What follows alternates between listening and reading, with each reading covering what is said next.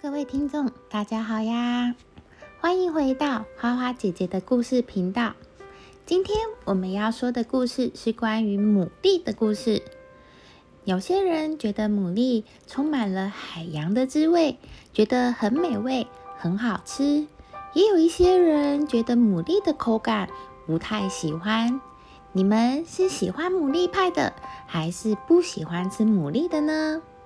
我们常常听到。牡蛎、鹅啊、生蚝这几个有没有觉得长得好像哦？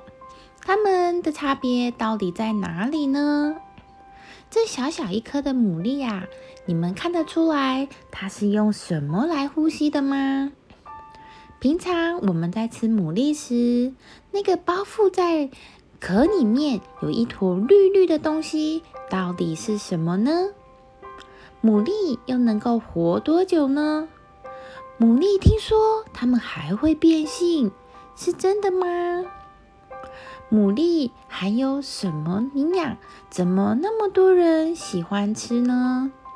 还有还有啊，听老一辈的人说，多吃牡蛎会比较会生男孩，这是真的还假的？还有牡蛎会生出珍珠吗？牡蛎身上有好多好多有趣的故事哦。因为内容很多很丰富，所以接下来会分几集来介绍。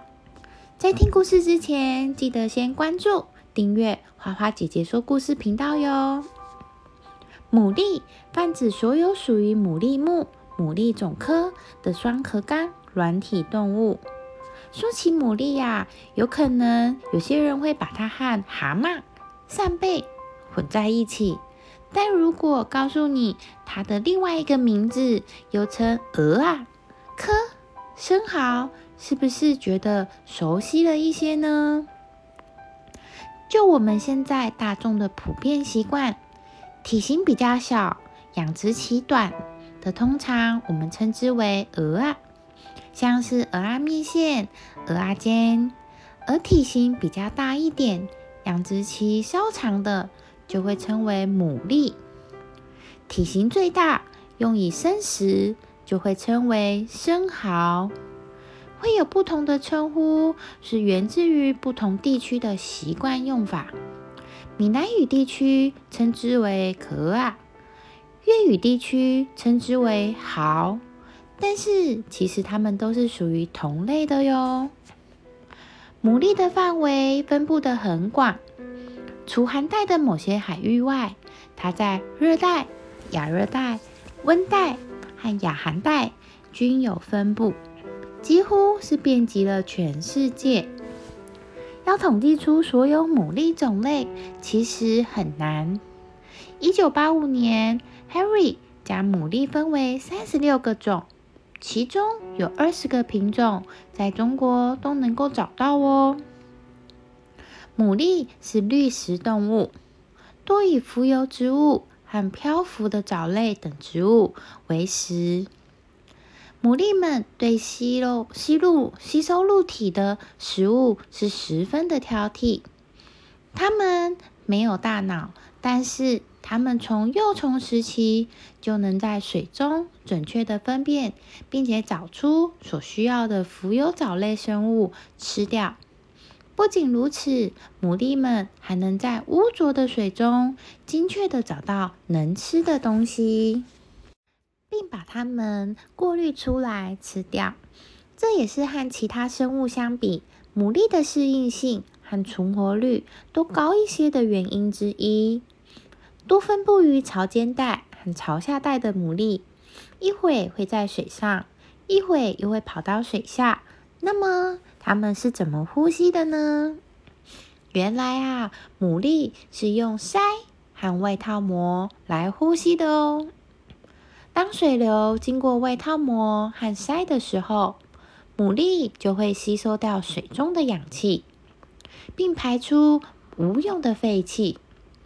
牡蛎虽然看起来小小的，可是也是五脏俱全。它们也有心脏，能把氧气。和新鲜的血液传到全身，还有肾脏能用来过滤血液哦。牡蛎能吸收水中的氧气，听起来非常的厉害。那么，你们觉得这小小一颗牡蛎一天能过滤多少水呢？答案可是非常的惊人的呢。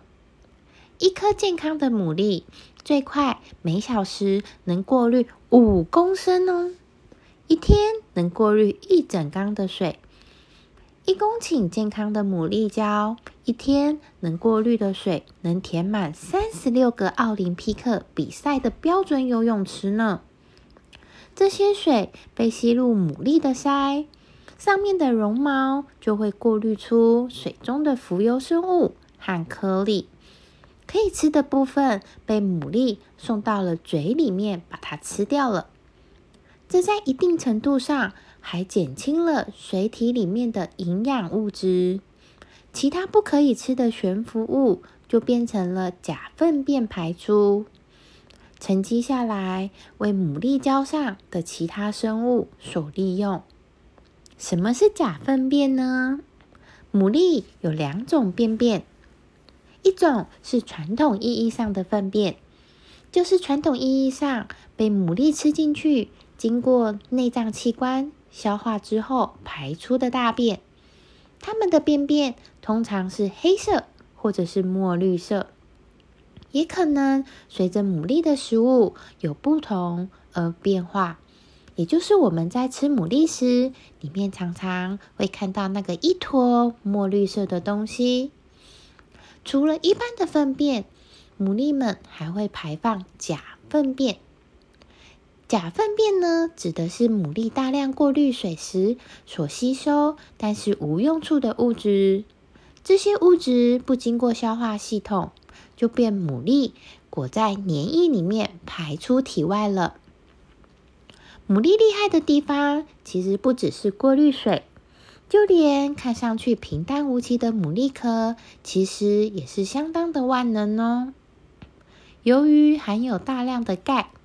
牡蛎壳可以用来作为饲料，也可以粉碎后当做平衡 pH 值的土壤肥料。层层附着的牡蛎壳也能够成为众多的海洋生物为它们提供栖身之所，还能减少海浪对海岸线的冲击哟。牡蛎的存在对于环境有不可磨灭的重要性。它们能发挥多样化的生态服务功能，例如为多种海洋生物提供繁殖、避难和觅食场所，有效提升水质，防护海岸带。牡蛎在礁石上聚集形成的天然屏障，可以抵抗巨浪，能够从波浪中吸收至多九十三 percent 的能量。这大大减少了海水侵蚀或者是洪水带来的财产损失。然而，过度的捕捞、水体污染、海岸工程和气候变化威胁着牡蛎的存在。牡蛎礁是当今地球上受破坏最严重的海洋栖息地之一。在短短的两个世纪中，全球八十五 percent 的牡蛎礁已经严重的退化。环境保护不嫌多，让我们各自都尽一份小小的心力，保护我们的环境吧。今天的生物大百科就先说到这一集，下一集呢，我们会来说说阿妈说，阿妈说什么呢？阿妈说吃牡蛎会生男生，这是真的吗？还是假的呢？牡蛎会生珍珠吗？还有其他牡蛎的故事，敬请期待下一集哦。你们还有了想要了解什么生物呢？或是什么样的发明故事，都欢迎留言或是填写表单与花花姐姐互动哦。期待收到你们的讯息。我们下次见啦，拜拜。